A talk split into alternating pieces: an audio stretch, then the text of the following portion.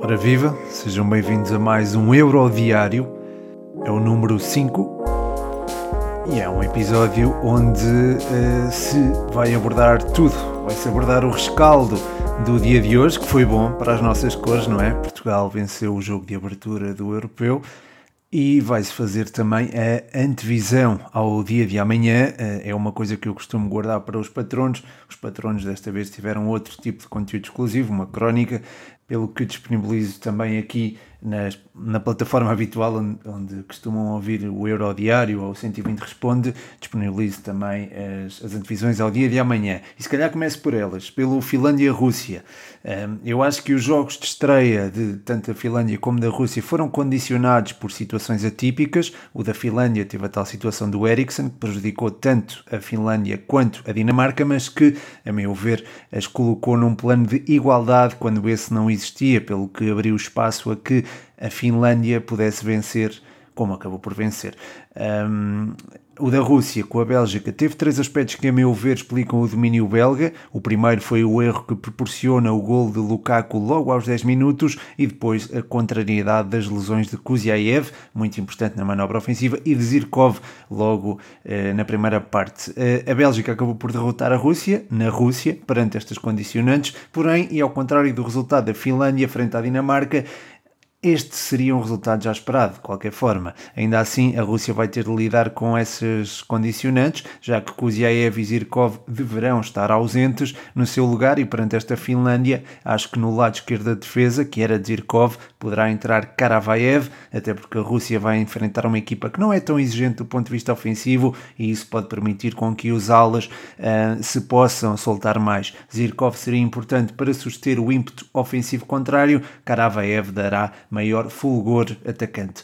Depois, no centro do terreno, Miranchuk poderá substituir Kuziaev, entrou muito bem frente à Bélgica e acredito que possa ser uma mais-valia numa equipa que precisará de tomar iniciativa. Na frente, Diuba não se importará muito com a presença física do trio de centrais finlandeses, já que se sente confortável a jogar ali em contacto constante, porém seria importante ter mais alguém e esse alguém poderá ser de facto Miranchuk, que até se pode encostar mais ao ataque, assumindo Golovin tarefas de, de maior construção. Um, ou mais vocadas para a construção. Quanto à Finlândia, além do trio de centrais, deverá apresentar um 11 parecido com o que foi eh, a jogo frente à Dinamarca e acho que o papel de Camará será crucial porque todo o jogo da Finlândia passa por ele, eh, é um elemento com capacidade para cortar linhas de passe e poderá ser o antídoto para uma Rússia que deverá assumir as despesas do jogo desde o início da partida. Na frente, Poyan Palo e Puki serão setas apontadas à baliza de Chunin, mas não creio que eh, quando a equipa não tiver bola estejam demasiado soltos eh, na frente enquanto o jogo estiver empatado ou mesmo se a Finlândia se adiantar. De qualquer forma, acredito mesmo que a Rússia leva melhor, acredito que possa vencer vencer de facto esta partida. Mas é futebol, atenção que isto é futebol, portanto tudo pode acontecer se calhar não esperávamos o que aconteceu na primeira jornada e acabou por acontecer. É certo que não foi por fatores relacionados com o jogo, ou melhor, se calhar até houve fatores surpreendentes na primeira jornada relacionados com o jogo e um que, que acabaram por surpreender. E, e, um deles foi a derrota copiosa da Turquia adiante da, da Itália, que foi a, a maior derrota do europeu até agora, a par, claro, da, daquela que Portugal impôs à seleção uh, húngara. Mas já lá vamos. Relativamente à Turquia, e posso fazer ponto já para a, para a Turquia, país de Gales, uh, pronto, teve a tal estreia amarga frente à Itália. Acho que a equipa desvirtuou demasiado aquilo que é a sua identidade numa fase inicial e isso acabou por ter o seu peso com o desenrolar do jogo.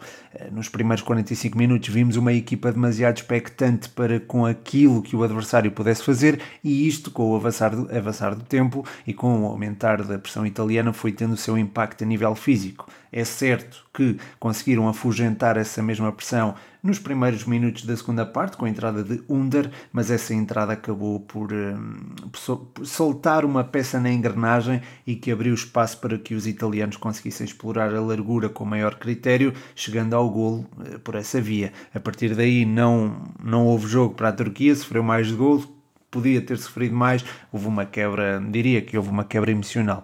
Não sei se se voltará a verificar frente ao país de Gales, mas enfim, eu, eu eu acredito que não, acredito que isso não aconteça e espero uma equipa diferente, com mais iniciativa e com Karaman e Azizi, sobretudo estes, mais afastados da linha média e mais próximos de Burak Yilmaz, que passou demasiado tempo sozinho no jogo com a Itália. Outra alternativa será utilizar Cavecchi e Calhanoglu em zonas adiantadas de construção, com o jogador do Milan a interiorizar e depois com Under a dar largura.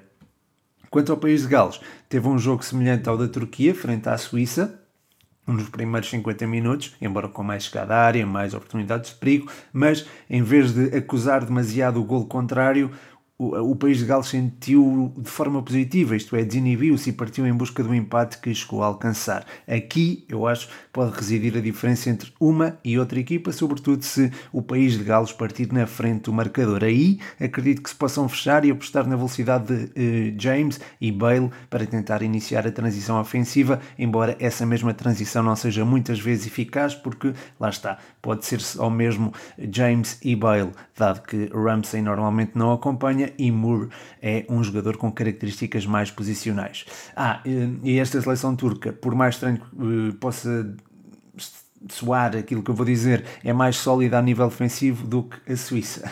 Eu sei que a Suíça sofreu um gol, Uh, e a Turquia sofreu 3, mas o impacto emocional acho que se sentiu mais na Turquia e acredito que não se volta a sentir aqui. É preciso lembrar que o eixo central composto por Soyonko e Demiral, o eixo central da defesa é fortíssimo e depois tens ali, há ali um, um médio defensivo, o Yokozlu, que também se entende bem com eles e que é um jogador também com, com muita valia, foi até dos melhores jogadores frente à Itália. Uh, estes três são jogadores com boas referências posicionais, uh, no jogo aéreo também apresentam muitas valências, pelo que poderão causar mais dificuldades ao país de Gales quando esta equipa tiver alguma iniciativa ofensiva. Acredito que que isso possa não acontecer, até porque deverão até estar algo expectantes e a Turquia deve assumir as despesas do jogo. Portanto, acredito que possa ser um jogo renhido, com alguma aversão ao risco, mas com uma Turquia mais solta e capacitada para fazer estragos. Isto depois de ser praticamente uma ameaça nula a uma Itália que acabou por me surpreender e agora faço a ponte para o Itália-Suíça. Como tinha dito no 120 Responde, esta Itália foi a equipa que mais me surpreendeu até agora. Aquele meio-campo está a funcionar que nem um relógio, muito certinho, com o Locatelli, o Jorginho e o Barella em perfeito entendimento. Eh, no jogo com a Turquia, Jorginho deu sempre equilíbrio lá atrás e deu maiores garantias na circulação de bola. Locatelli foi um elemento que começou a atuar em zonas mais recuadas, mas que se foi integrando mais na frente. Houve espaço para isso e acho que essa mesma integração ajudou bastante a, a A subir de produção ofensiva. Por fim, o Varela foi um ótimo auxiliar de pressão do trio ofensivo e na organização também teve um papel fundamental. O ataque estará de pé quente, o trio Ibi, Insigne, Berardi e Immobile um, teve condições para, para golo na frente à Turquia, para criar, para criar ocasiões de golo, para criar oportunidades de golo e poderão voltar a fazê-lo, mesmo perante uma Suíça eventualmente mais fechada do que aquela que se viu frente ao país de Gales, ainda que esta Suíça se tenha apresentado algo fechada com o Ricardo Rodrigues ali um, na, na ala esquerda em vez de atuar uh, no eixo central, uh, atuando no eixo central a Suíça adota um, faz ali uma mescla entre o 4-3-3 e o, o 3-5-2 com o Embolo e o Shakiri em, em movimentos. O Shakiri no 4-3-3 passaria a ocupar uma das alas e o Embolo a outra. No 3-5-2 o Shakiri, uh, ou no 3, uh, eh, podemos dizer um 3-5-2, podemos dizer um 3-4-1-2, onde o Shakiri jogaria atrás do Embolo e do Seferovic. Um, por falar em Embolo, o Embolo poderá ser um jogador importantíssimo neste jogo, precisamente por ser capaz de explorar a profundidade onde esta Itália poderá sentir algumas dificuldades visto ter dois centrais menos vocacionados eh, nesta fase da carreira, claro, para a cobertura, não, não controlam tão bem a profundidade como, por exemplo, o Bastoni ou mesmo o Acerbi. Assim, acredito que a Itália possa não ter o mesmo passeio que teve no jogo de estreia, ainda que tenha de ser tida como claramente eh, favorita. Ainda que lá está, nem sempre os favoritos ganham jogos. Por acaso, isso aconteceu hoje, não é? No jogo entre Portugal e Hungria. Mas não vou falar já do Portugal-Hungria, se calhar falo primeiro do Alemanha-França. Quer dizer, primeiro vou tentar beber aqui um bocadinho de chá de gengibre. Hum. Está quente. Uh, vocês ontem não, não gostaram que eu bebesse uma coisa diferente que não chá de gengibre e limão, portanto peço, peço imensa desculpa e fica aqui um pedido de, de desculpas em forma de gole mais quente, porque o chá ainda está quente. Uh, Bem, mas passando então para o jogo, para os rescaldos do, dos jogos do grupo F, o grupo de Portugal, para a Alemanha-França. Eu acho que a Alemanha nos primeiros 10 minutos conseguiu de certa forma assentar o seu jogo e até parecia estar ali a ganhar um embalo de confiança importante rumo a uma boa exibição. O meio-campo esteve bem articulado, tendo por vezes o reforço oferecido pela interiorização de Kimmich, vindo da direita, pelo que Pogba, Rabiot e Kanté ficaram nesse período limitados na sua ação, estavam em inferioridade numérica. Mas estes jogadores são inteligentes uh, o, o trio meio-campo da, da França são jogadores rotinados e adaptáveis a várias situações. A existência de um elemento a mais pode ter feito confusão ao meio-campo francês numa fase inicial, mas isso foi ultrapassável e com o tempo a França foi ganhando terreno, um, tendo no uh, baixar uh, de posição de Griezmann em tarefas de construção e na largura oferecida ora por Teo Hernandes, ora por Pavard, uh, um auxílio importante. A chegada ao golo acabou por ser uma consequência mais ou menos lógica daquilo que se estava a passar, isto é, o, ascendente francês, embora o jogo passasse a partir daí a ter outras características, já que a França uh, tirou um pouco o pé do acelerador e passou a atacar um, mais pela certa. Essa postura passou da primeira para a segunda parte, onde uh, durante os primeiros minutos, se calhar uh, entre os 45 e 65, a Alemanha entendeu melhor a forma de chegar à baliza contrária aproximando mais Havertz e Müller do miolo para ganhar terreno e dar espaço a que a equipa subisse eh, rumo ao meio-campo francês com maior qualidade eh, em bloco, com mais homens, eh, com uma circulação mais apoiada e a partir daí vimos uma Alemanha mais perigosa a ameaçar o empate, embora também deixasse alguns espaços na, na profundidade, alguns espaços nas costas, que acabaram por ser explorados pela, pela visão de jogo de Pogba, pela qualidade de passe de Pogba e também pela capacidade, pela noção ofensiva tanto de, de Benzema como de Mbappé, que, enfim, eh, acho que estiveram a um, bom, a um bom nível. É certo que acabaram por não marcar, ou melhor, até marcaram, mas os golos foram anulados por fora de jogo, de, ambos de Mbappé, curiosamente. E, enfim, acabou por. A França podia de facto ter feito o 2-0, também podia ter sofrido o empate naquele período em que a Alemanha esteve bem, mas o resultado acaba por se entender face àquilo que se passou em campo.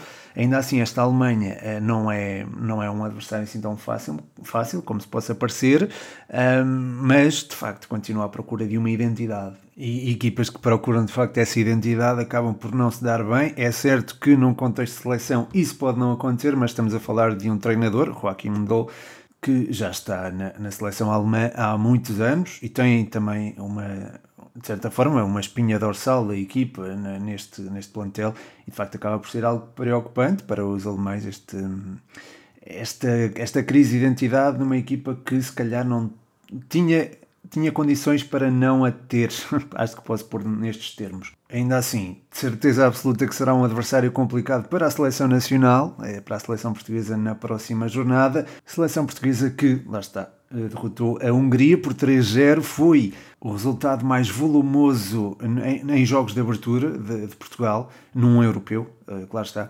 E é também a vitória mais folgada de Portugal em grandes competições, europeus e mundiais, desde o 7-0 aplicado à Coreia do Norte no Mundial de 2010. É verdade. Portanto, há aqui este resultado acaba por ser curioso e acaba também por lançar Cristiano Ronaldo eh, na senda dos recordes outra vez. Tornou-se no melhor marcador de sempre num campeonato da Europa, numa fase final do campeonato da Europa, e tornou-se também no primeiro jogador da história a atuar em cinco fases finais de um europeu. Portanto, é digno de registro, é digno de ser mencionado. Eu sei que pode haver malta que não gosta do Cristiano Ronaldo, mas a verdade é que ele marcou dois golos e, e, atingiu estes recordes. Portanto, eu acho que é, é de louvar e acho que é, é de sublinhar. Eu não sou de lado nenhum da, da barricada relativamente a Messi e Ronaldo, não, não estou em, em nenhum dos lados, simplesmente uh, aprecio ver, ver os dois jogar. Ontem o Messi fez, fez uma, uma, uma, Quer dizer, não foi a melhor exibição que eu vi do Messi, mas o Messi já fez exibições fantásticas, tal como o Ronaldo também já fez. Uh, se calhar estão um bocadinho longe daquilo que já deram, ou do auge, já não estão propriamente no auge, mas continuam a ser jogadores fantásticos e são dois dos melhores jogadores da história. Portanto, eu acho que em vez de os criticar, gastar forças a criticá-los, acho que é melhor uh, desfrutar deles, vivê-los, entre aspas, não é? Viver aquilo que eles têm dado ao futebol e continuam a dar. E é sempre bom, é sempre bom ver isto. Mas pronto, posto isto, olhando para o jogo propriamente dito, um, acho que a pressão ofensiva portuguesa esteve muito bem articulada durante a primeira parte.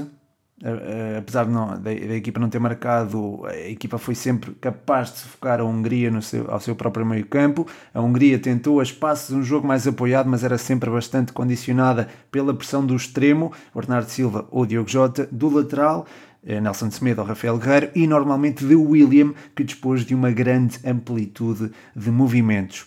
Os húngaros foram por isso forçados a jogar bolas longas na frente em busca da referência Salai ou mesmo Adam Zalai, que por sua vez não conseguiu reter a bola e a iniciativa atacante era a regra geral devolvida, ou seja, a bola entrava no meio campo de Portugal, mas era recolhida por uh, Rubén Dias ou, ou Pepe e, e, lá está, era devolvida ao meio campo da Hungria, onde Portugal voltava a iniciar a construção ofensiva. Nesta construção ofensiva, Danilo e William estiveram mais subidos, mas faltou-nos se calhar alguém na zona central para criar superioridade numérica perante os três centrais da Hungria e os elementos que baixavam para os auxiliar. A Hungria optou por um bloco baixo, compacto, mas agressivo, quando a bola entrava a meio do seu meio-campo, isto gerava espaço na profundidade que chegou a resultar até em oportunidades de perigo, tanto para Jota como para Cristiano Ronaldo. Na segunda parte, a Hungria foi capaz de desmontar um, aquela organização defensiva portuguesa uh, na saída do seu jogo. Chamou uh, Salai para papéis mais criativos, o médio ofensivo teve liberdade para soltar a sua qualidade técnica e aí a seleção nacional sentiu algumas dificuldades na mesma proporção que ia perdendo alguma frescura física, ia ficando mais desgastada. Foi neste contexto que Rafa entrou e foi neste contexto que foi, eu acho, muito necessário. Isso viu-se logo na forma como disputou a primeira bola e mais tarde no penalti que ganhou uh, e que deu o 2-0. Uh, eh, ah, e também no lance do terceiro gol, ele também tem intervenção no lance do terceiro gol.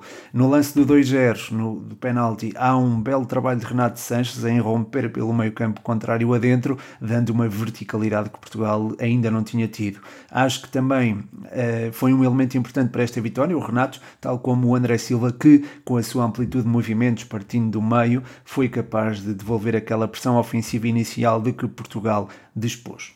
Seleção Nacional ganha assim o primeiro jogo, assume o primeiro lugar do grupo. Marcar três golos acho que foi importante, até por questões de diferença de golos. Se ganharmos a Alemanha por 1-0, por exemplo, e se a França não conseguir bater a Hungria por 3-0 ou mais, Portugal fica em, em, posição de vantagem para assumir a liderança do grupo, precisa apenas de um empate na última jornada frente à França. Portanto, estes três golos podem ser decisivos eh, para assumir um primeiro lugar no grupo e também podem, para o caso das coisas não correrem bem frente à Alemanha, esperemos que não, e, e também frente à França, podem também dar-nos algum resguardo, digamos assim, eh, na, no apuramento dos melhores terceiros classificados, coisa com a qual já estamos também familiarizados e não houve problema nenhum em acabar em terceiro lugar do grupo porque acabamos por ganhar o europeu. Esperemos que assim seja também em, no final do Euro 2020. Para já é aguardar até sábado, que, é, quando há jogo da seleção. Até lá há muito futebol para ver. Vão existir mais Eurodiários. Espero que andem a gostar destes Eurodiários. Vão-me dando o vosso feedback. É, é sempre importante, até porque, é, pronto, isto, esta dinâmica de fazer todos os dias cansa um bocadinho. Daí eu ter bebido um refrigerante cafeinado ontem pelo que o vosso feedback é importante e saber que vocês estão, estão a gostar do, do conteúdo que tem sido produzido é importante. Por isso, venha daí esse feedback. Muito obrigado a todos os que ouviram. Um forte abraço. O meu nome é Pedro Machado e este foi mais um Euro Diário.